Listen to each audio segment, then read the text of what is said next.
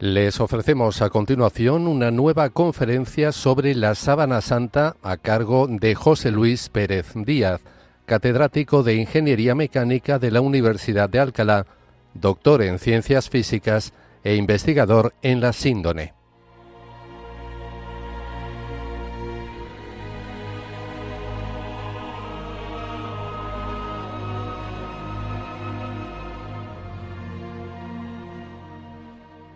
Un saludo a todos los oyentes de Radio María.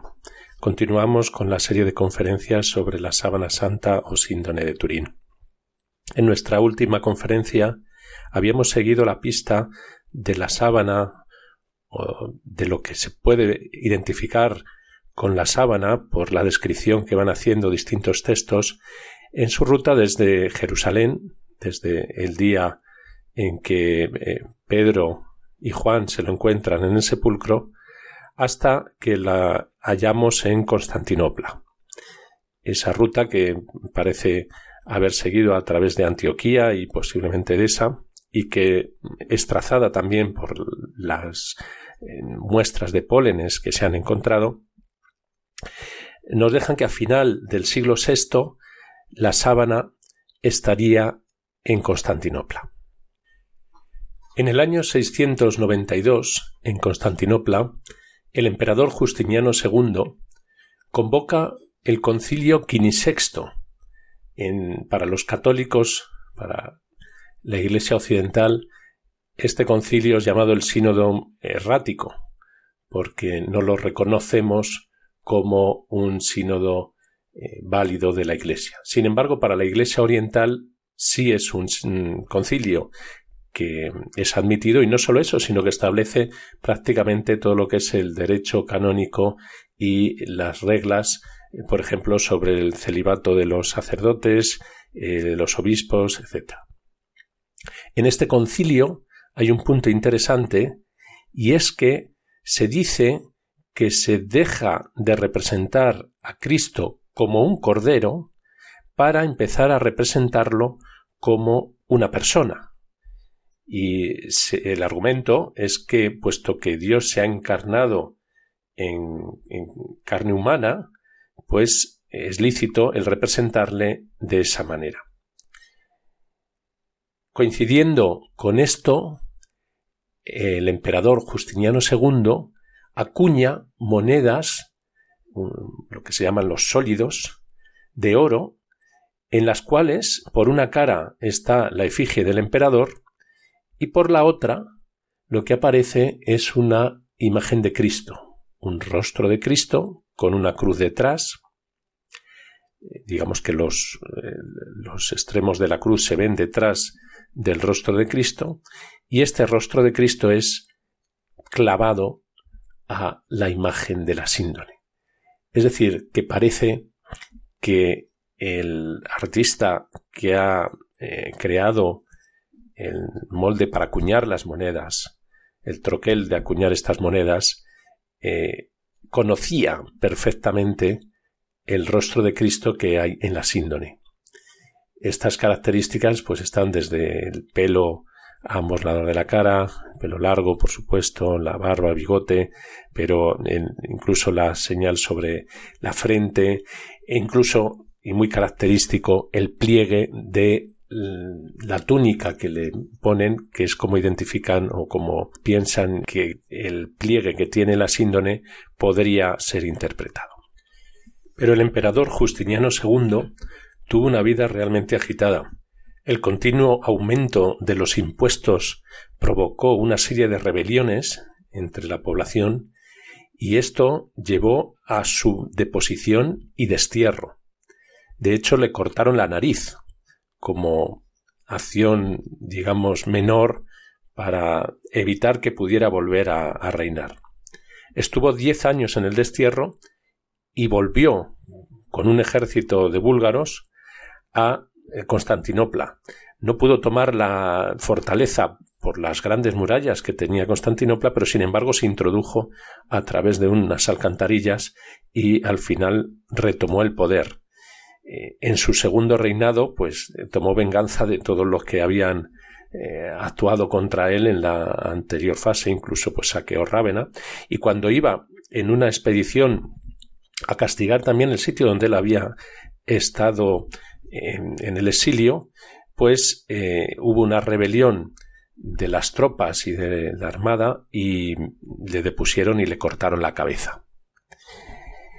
Este hecho hizo que la población interpretara que aquel que se había atrevido a empezar a representar el rostro de Cristo y lo había hecho tan evidentemente como que lo había hecho en las propias monedas, pues había sido castigado por la justicia divina. En ese año de 711, la mayor parte del clero de Bizancio se oponía a que se mostraran la imagen sagrada de Cristo como tal como persona. Es lo que conocemos como iconoclastia. Estos cambios de poder y cuando unos deponen a otros llevan cambios en la política general. En el caso de el cómo tratar las imágenes o el cómo eh, exhibirlas o no, es en este caso clave para entender la historia de Constantinopla. Eh, el emperador León III eh, resulta que era un iconoclasta, digamos, moderado. En el 717, del 717 al 718, ve la ciudad sitiada por las tropas musulmanas. Las tropas musulmanas eran más de 300.000, según el historiador Pablo el Diácono de Lombardía.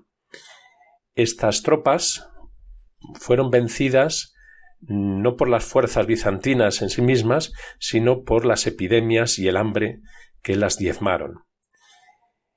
En este caso, y al contrario de lo que había sucedido en el sitio del año 626 por los avaros, no se mostró la imagen de Dios encarnado como paladio, como protección, sino al contrario, no se mostró ninguna imagen.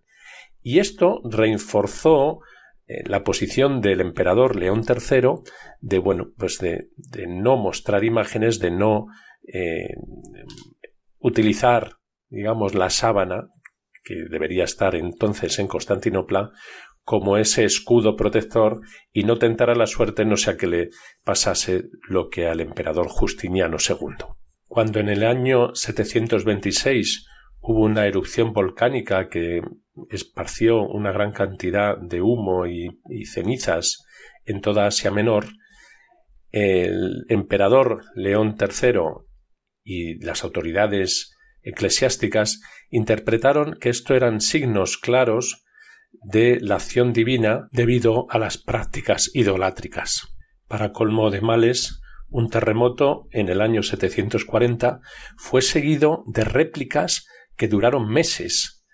En el año 741, cuando murió el emperador León y subió al trono su hijo Constantino V, todavía seguían las réplicas de ese terremoto, y algunas muy fuertes. Para abundar en los males, aparecieron epidemias que devastaron no solo Constantinopla, sino grandes áreas del imperio. Todas estas desgracias, eh, catástrofes naturales, volcanes, terremotos, epidemias, llevaron a entender que Dios les estaba castigando y que era un aviso. Esto hizo que los iconoclastas aprovechasen esta circunstancia para reforzar su posición y hacer que todo esto fuera una especie de demostración de que la causa de todas estas desgracias venía por haber mostrado la imagen de Jesús. Así, Constantino V decreta que la imagen de Jesús no puede ser pintada, porque lo que se pinta en una persona y el que circunscribe esa persona sencillamente ha circunscrito la naturaleza divina que no puede ser circunscrita. Con este razonamiento prohíbe toda representación de Cristo. Convocó entonces un concilio, el concilio de Ieia, que no es reconocido por la Iglesia Católica, en el cual dice que la única verdadera imagen de Cristo es el pan y el vino de la Eucaristía, como él mismo indicó. Y con esta proclamación, pues ya eh, la iconoclastia fue institucionalizada en todo el imperio bizantino.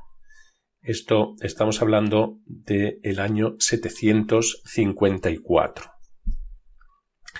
Es curioso porque cuando el emperador León III habla de que no puede circunscribirse la imagen, eh, posiblemente hay quien interpreta que se pueda referir también a que la imagen en la síndone no tiene un contorno definido, no, no está circunscrita, no hay una línea que circunscriba toda la imagen, sino que es algo que va difuminándose, que va eh, como, bueno, atenuándose conforme uno se va alejando de la propia imagen, pero no hay una línea eh, como podría haber en cualquier pintura o en cualquier grabado.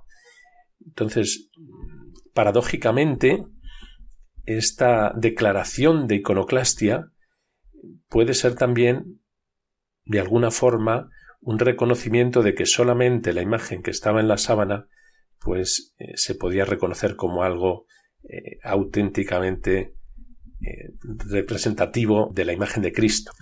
Existe un interesante documento del siglo XI, un documento que se conserva en la Biblioteca de Tarragona, posiblemente del año 1075-1098 o más probablemente del 1081 al 1098, en el que refiriéndose a los episodios de este concilio de Ieria, el, documento dice ello, refiriéndose a un objeto, no se muestra a nadie y no se abre para nadie excepto para el emperador de Constantinopla. La caja que contiene el sagrado objeto solía ser abierta o solía mantenerse abierta, pero una visión celestial reveló que la ciudad no se libraría de la enfermedad hasta que la tela de lino con la cara del Señor en ella fuera cerrada bajo llave y escondida de los ojos humanos. Y esto es lo que se hizo es interesante porque este texto del siglo XI no es tan lejano del siglo VIII, por lo menos es mucho más cercano que nuestros tiempos, describe claramente cómo Constantino V no solamente prohibió las imágenes, prohibió pintar imágenes de Jesucristo, sino que además encerró bajo llave la síndone. Porque claramente la referencia a una tela de lino con el rostro del Señor en ella parece claro que se puede referir a esa síndone que por otro lado sabemos que había llegado a Constantinopla, que había sido utilizada como protección o como paladio frente a los ávaros, que eh, San Gregorio Magno lo había visto, que había sido reproducida en el sólido de Justiniano II y que había sido reproducida en esos iconos del monte de Sinaí, etc. Precisamente después del juramento del emperador Constantino V de encerrar la síndone, lo que pensamos que es la síndone, bajo llave, precisamente de ese momento, de en torno del año 800, es la primera relación o relato escrito sobre la leyenda de el rey Abgar, de la imagen de Dios encarnado, que, según esta leyenda, el rey Abgar de Edesa obtuvo del mismo Cristo. Él mandó mensajeros para que le hicieran un retrato a, Jesús y estos eran incapaces de, hacer un retrato que medianamente se pareciera. Entonces, dice la leyenda, si tú deseas ver mi rostro en carne, te mando un lino, un lino, una tela, en la cual descubrirás no solamente las características de mi rostro, los rasgos de mi rostro, sino una configuración divinamente copiada de todo mi cuerpo entero. Es decir, parece claramente como, bueno, que está describiendo pues la síndone, no solamente un retrato, sino donde aparece el cuerpo entero. Además, el narrador de esta leyenda sigue diciendo para que en todo y de todas las formas se pudiera satisfacer a este rey, extendió todo su cuerpo en una tela de lino, que era blanca como la nieve. En esta tela, maravillosa de ver y así como de oír tal cosa, los rasgos gloriosos de ese rostro señorial y la forma majestuosa de su cuerpo entero fueron transferidas de tal forma divina que para aquellos que no vieron el rostro del Señor cuando vino en carne, esta transfiguración sobre el lino hace posible que lo veamos. Si esta descripción la aplicamos a la síndone, vemos que encaja perfectamente y la describe pues con, con una belleza que realmente es difícil de imitar. Que insistieran en que la imagen se ha transferido de forma divina, es decir, no de forma artesanal hecha por mano de hombre, sino que se ha transferido por voluntad del propio Dios, refuerza de alguna manera la protección frente a los iconoclastas, es decir, eh, bueno, si es el mismo Dios el que ha querido poner ahí su imagen, pues a nadie se le ocurre el poder llevar la contraria al mismo Dios y le preserva un poco de, de los ánimos iconoclastas que por otro lado destruyeron numerosas imágenes, estas sí hechas por manos humanas. Ya en el año 836 sucede un cambio en cuanto a la iconoclastia en el imperio bizantino.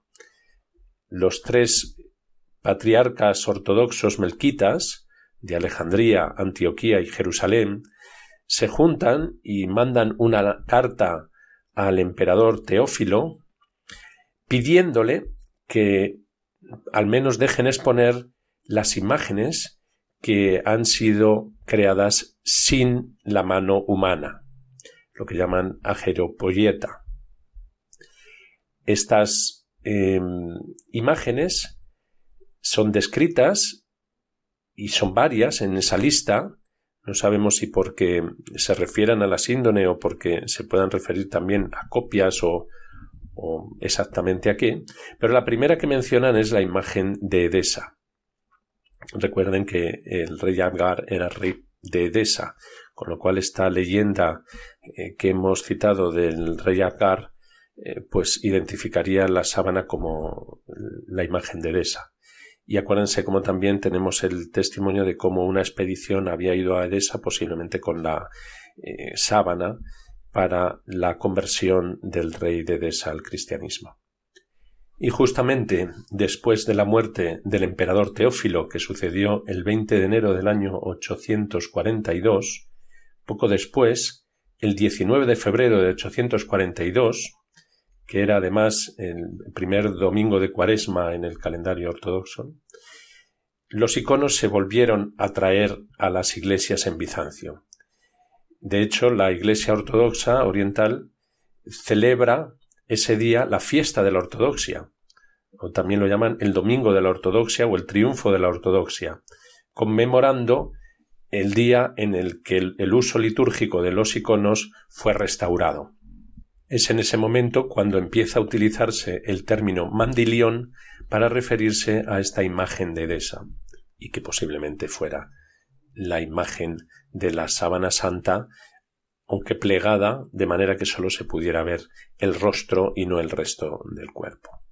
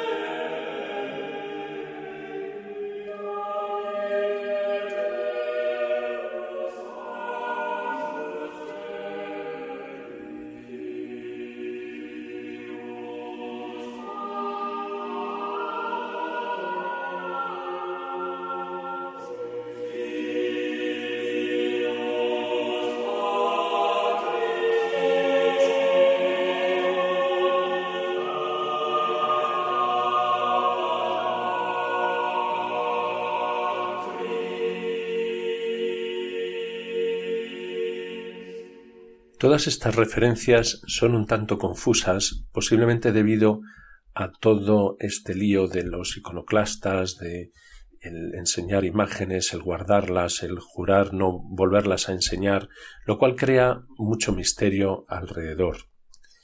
De hecho, existe una duplicidad en las referencias a una imagen no hecha por manos humanas en Constantinopla simultáneamente. En el año 943 sabemos que las tropas bizantinas capturan la imagen en Edesa. Edesa había sido tomada por los musulmanes. En la ciudad había tres denominaciones cristianas distintas. Estaban los ortodoxos melquitas, estaban los nestorianos y estaban también los monofisitas. Y cada una de estas denominaciones resulta que pretendía o decía que tenía la verdadera imagen no hecha por manos humanas.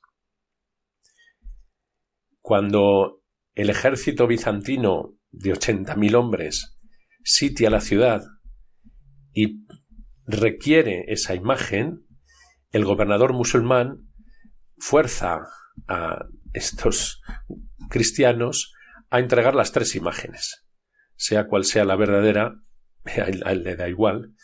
Y bueno, pues después de protestas y, y tumultos, pues las tres son entregadas a los bizantinos.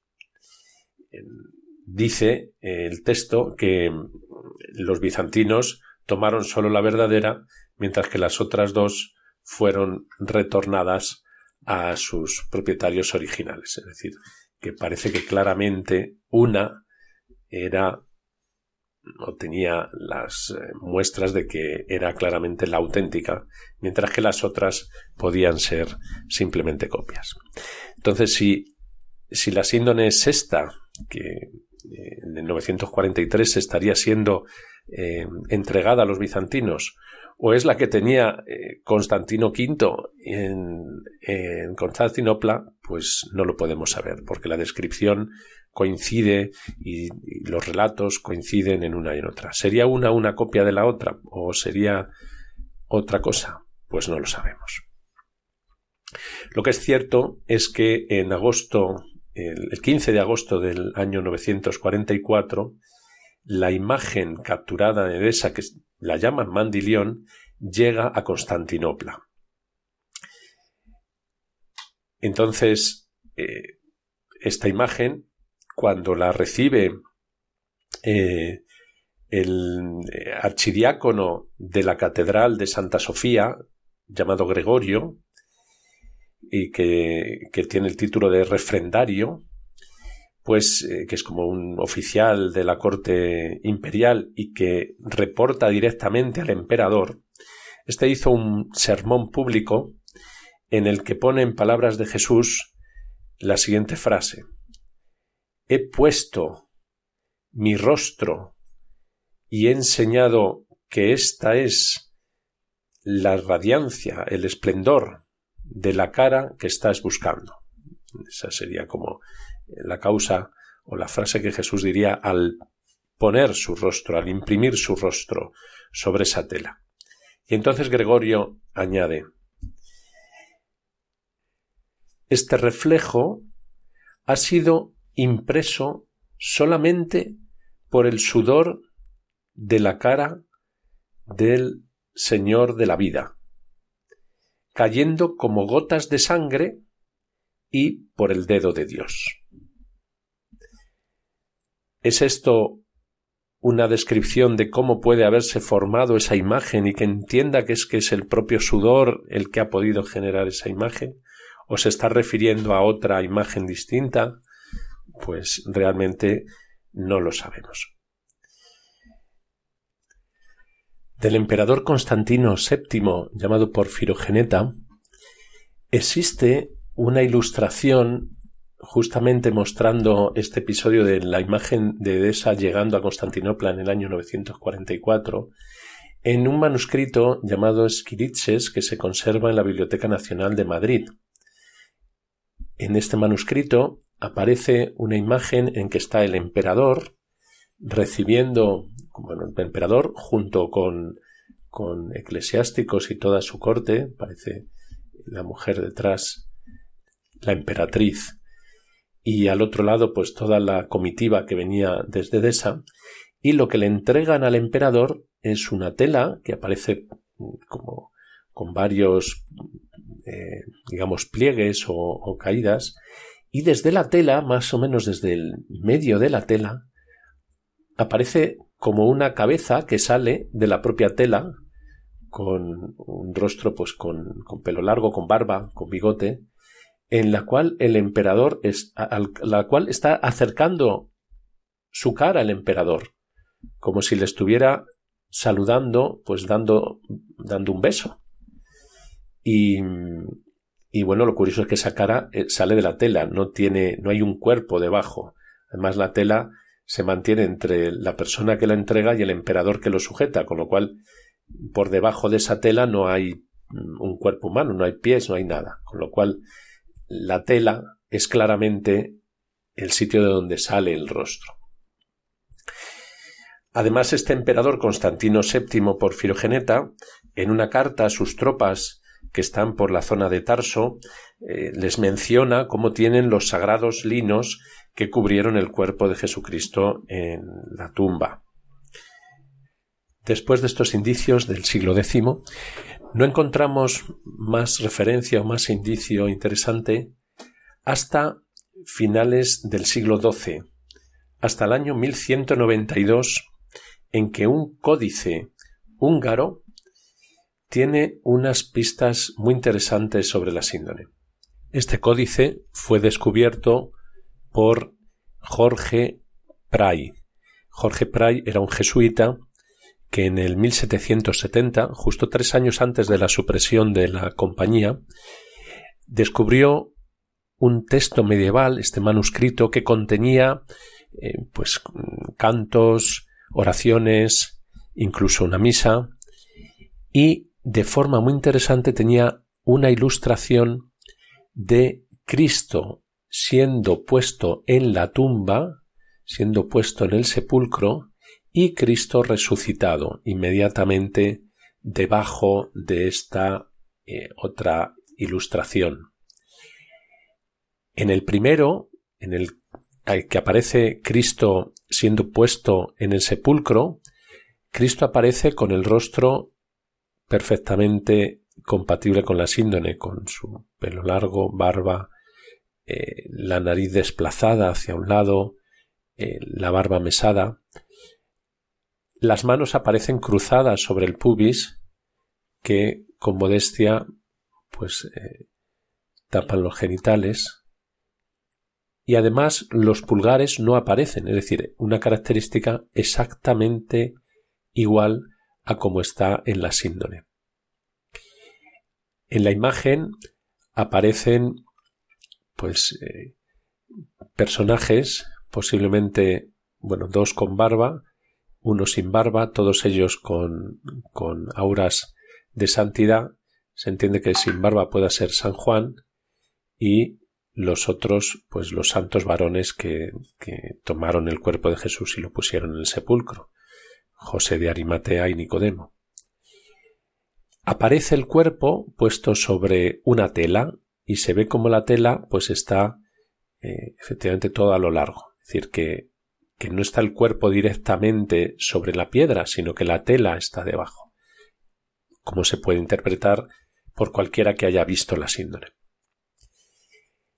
En la imagen que está en la parte inferior, donde lo que está es el sepulcro vacío, aparecen las santas mujeres, tres mujeres con halos de santidad, que llevan, se ve que llevan vasijas, que llevan los ungüentos con los que iban a embalsamar el cuerpo de Jesús, y aparece un ángel a la izquierda señalando el sepulcro. El ángel está señalando una tela sobre el propio sepulcro. Es decir, lo único que hay igual en la imagen de arriba y en la imagen de abajo es justamente el cuadro del sepulcro. Pero en la parte de abajo, donde ya no está el cuerpo, no está el cuerpo de Jesús porque ha resucitado, aparece como lleno de cruces rojas que parece como manchas de sangre, aparece una tela larga y ligeramente desplazada en donde parece que hay una especie de zigzag de líneas paralelas en zigzag como rememorando la estructura en espiga o en espina de pez que es tan característica de la síndone de Turín. Además, aparece como otro paño por encima, como describe San Juan, el otro paño que cubrió su cabeza, pero lo más, lo más interesante que tiene este grabado es que si uno va a los detalles de esta sábana que aparece extendida en el sepulcro, tiene una serie de agujeritos, de círculos, que son exactamente las quemaduras previas al incendio de Chamberí. Esas quemaduras que posiblemente se han creado por caída de, de cera o de incienso o de algo caliente o, o, bueno, quemaduras por contacto, no sabemos, pero que tienen una forma como de, de siete, es una forma en la que hay tres eh, huecos o agujeros alineados y uno moviéndose hacia un lado, como el movimiento de un caballo de ajedrez o formando una especie de siete. Esa característica es clara en la síndone y es única. Por tanto, es un indicio claro de que el mismo artista que ha creado esta ilustración del códice Prai ha visto la sábana que tenemos ahora mismo en Turín si era la que se conservaba en Constantinopla, ¿cómo pudo este artista haber tenido acceso a la contemplación o al menos a la descripción de cómo era la síndone si se guardaba bajo llave y todavía era un bien preciado que sólo los emperadores realmente podían ver. Bueno, pues resulta que este códice Prai parece que fue encargado por Bela, el que sería Bela III, rey de Hungría. Este Bela estaba en la corte bizantina. Bela estaba comprometido con la hija del emperador Manuel. Pero sucedió que la segunda esposa del emperador dio a luz a un varón, y este niño pasó a ser el heredero. En ese momento el compromiso de Vela con la hija del emperador fue cancelado. En 1172, sin embargo, heredó el trono de Hungría. Todo este confuso y complejo conjunto de circunstancias parece que pudo hacer que Vela hubiese tenido acceso, cuando él era el futuro heredero del emperador, pues hubiese tenido acceso a ver la síndone y a ver esos detalles de estos agujeritos, estas quemaduras en forma de siete, de la estructura en espina de pez, de la imagen con las manos cruzadas, con el rostro con las características sindónicas, con el mechón de pelo, etc., que luego se reflejan en ese códice Prai. ¿Cuándo estuvo Vela en Constantinopla? Pues fue desde el 1164 al 1172. Durante ese tiempo es cuando podríamos pensar que vio o tuvo acceso a esa síndone que únicamente el emperador o los más cercanos al emperador tenían en ese momento acceso. Que luego se lo comunicara al artista que hizo el códice Prai, pues puede ser una explicación muy sencilla.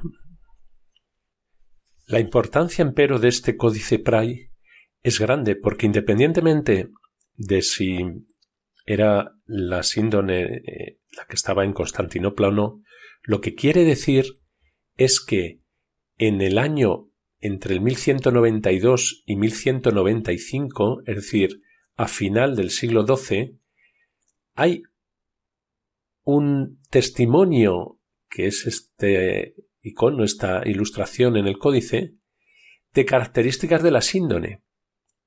Luego una datación que quiera decir que la síndone es del siglo XIV, es decir, 200 o 300 años después, pues obviamente entra en colisión con el hecho de que este códice reproduzca ya estas características de forma tan detallada y tan específica, porque no, no son características que puedan ser, digamos, aleatorias o que cualquier tipo de sábana pueda tener sin más.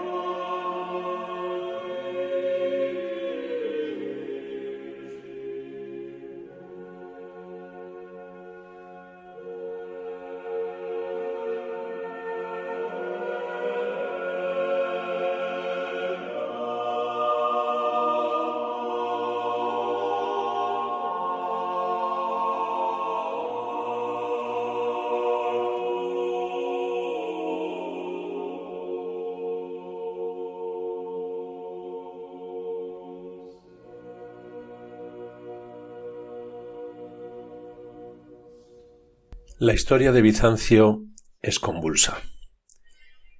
Este niño que decíamos que había tenido de su segunda esposa el emperador Manuel, vino a ser el emperador Alejo II Comneno. Se enfrentaron su madre María de Antioquía, que era regente, con el partido que apoyaba al propio emperador niño, y un tal Andrónico Comneno se hizo nombrar coemperador para finalmente mandar también matar al propio Alejo II. Después de matar Alejo se casó con la reina viuda, que era Inés de Francia, que entonces solo tenía doce años, cuando Andrónico era ya un sexagenario. Además, esto fue acompañado del asesinato de multitud de latinos en la capital, es decir, todos los que eran occidentales, en concreto multitud de mercaderes venecianos que comerciaban con Constantinopla. Un tal Alejo Angelos intentó derrocar a Andrónico y, habiendo fallado, fue desterrado. Pero el que sí tuvo éxito derrocando a Andrónico fue el nuevo emperador Isaac II, que era hermano de este Alejo Angelos. Isaac II mandó traer a su hermano Alejo Angelos y éste se lo pagó derrocándolo y haciéndole cegar y poniéndole en prisión. Este Alejo III Angelos vino a ser emperador y se comportó de forma depravada y sin ningún tipo de moral. Llegó hasta saquear el oro que había en las tumbas de los emperadores de Bizancio, en la iglesia de los santos apóstoles. Este, no teniendo ningún respeto por ningún juramento ni ningún compromiso, pues liberó eh, la imagen de Dios encarnado para que todo el mundo la pudiera ver.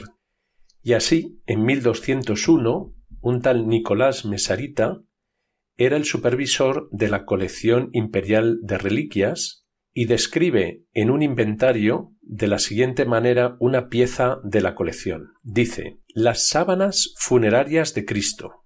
Estas son de lino, son de un material barato y fácil de encontrar, y que desafían la destrucción, puesto que envolvieron el cuerpo desnudo, fragante de mirra, y no circunscrito después de la pasión. En este lugar él resucita de nuevo. Es interesante que la palabra no circunscrita o incircunscrita coincide con aquella en la que se prohibía al inicio de la iconoclastia el poder circunscribir o poder dibujar la imagen de Cristo. Es interesante que describe además otra pieza más pequeña, como del tamaño de una toalla, con la imagen de Jesús de nuevo descrita como no hecha por la mano humana. En 1202 se organiza la Cuarta Cruzada, principalmente por venecianos y franceses. Como siempre, los cruzados para poder llegar a Tierra Santa necesitan la cooperación de Bizancio, que les deje pasar y que les ayude logísticamente. En este caso, el hijo del depuesto emperador Isaac II, al que le había cegado su propio hermano, entra en negociaciones con los líderes de la cruzada y llega al acuerdo de que si les ayudan a tomar la ciudad y a deponer a su tío Alejo III, Alejo III Angelos, pues se compromete a pagarles por sus servicios generosamente. Pero no solo eso, se comprometía además a restaurar la unidad religiosa entre Occidente y Oriente y acabar así con el cisma de la Iglesia Oriental que duraba ya 150 años. Y así, efectivamente, en julio de 1203, los cruzados logran sobrepasar los muros de la ciudad, obligando a Alejo III a salir de la ciudad. En ese momento, el anterior emperador, el hermano de Alejo III, que era Isaac II, al que le habían cegado, junto con su hijo Alejo, ahora vienen a ser coemperadores, Alejo toma el nombre de Alejo IV. A los cruzados no les pagan como Alejo IV había prometido. Esto llevó a que en abril de 1204 los cruzados vuelvan a tomar la ciudad, en este caso la saquean y se quedan con todas las riquezas y con todas las reliquias. Mientras que los venecianos se centraron en quedarse con el oro y la plata, los franceses se centraron en quedarse con las reliquias. Este saqueo de Constantinopla fue un escándalo.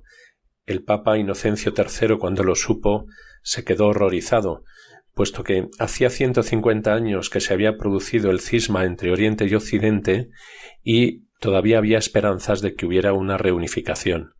pero este saqueo de los cruzados occidentales a la capital del Imperio Oriental pues suponía un punto pues sin retorno que enturbiaba mucho las relaciones con el patriarcado oriental. Uno de los cruzados que participó en todos estos episodios, el caballero Robert de Clary, describe cómo la sábana del entierro de Cristo se mostraba públicamente en Plagerna, un distrito que estaba más cerca de la parte más vulnerable de los muros de la ciudad. En su memoria dice que todos los viernes se mostraba esa sábana. Dice, había otra de las iglesias, la cual se llamaba Nuestra Señora Santa María de Blajerna, donde se guardaba los lienzos en los que nuestro Señor fue envuelto, que se mostraban completamente extendidos cada viernes, de manera que los rasgos de nuestro Señor se pudieran ver directamente allí. Y nadie, ni griego ni francés, supo qué pasó con estos lienzos después de que la ciudad fuera tomada. Reforzando este hecho, existe una carta que se conserva en la abadía de Santa Catalina de Formiello en Nápoles, de Teodoro Ángelos, dirigida al Papa. En esta carta se queja amargamente por la toma de Constantinopla por parte de la cruzada y dice un ejército cruzado que falsamente se había montado para liberar la Tierra Santa, en su lugar redujo a cenizas la ciudad de Constantino. Durante el saqueo, tropas de Venecia y Francia saquearon incluso los santuarios santos. Los venecianos se centraron en los tesoros de oro, plata y marfil, mientras que los franceses hicieron lo mismo con las reliquias de los santos y la más sagrada de todas, el lino en el que nuestro Señor Jesucristo fue envuelto después de su muerte y antes de la resurrección. Sabemos que los sagrados objetos se conservan por sus saqueadores en Venecia, en Francia y en otros lugares. El lino sagrado en Atenas. Según esto, no sería de extrañar que algún cruzado, posiblemente francés, se hiciera con la sábana. Obviamente no la haría pública, sino que la escondería, puesto que ha sido un botín de guerra, pero de una guerra un tanto irregular, en donde lo que se ha saqueado ha sido una ciudad cristiana, y nada menos que la capital del Imperio Romano de Oriente, que a partir de entonces queda dividido en tres reinos distintos. En próximas conferencias seguiremos la pista a esta sábana y veremos qué sospechosos tenemos de este robo y qué posibles rutas ha podido seguir esta sábana. Terminamos por hoy, pues, encomendándonos al Sagrado Corazón de Jesús, al Inmaculado Corazón de María y al Castísimo Corazón de San José.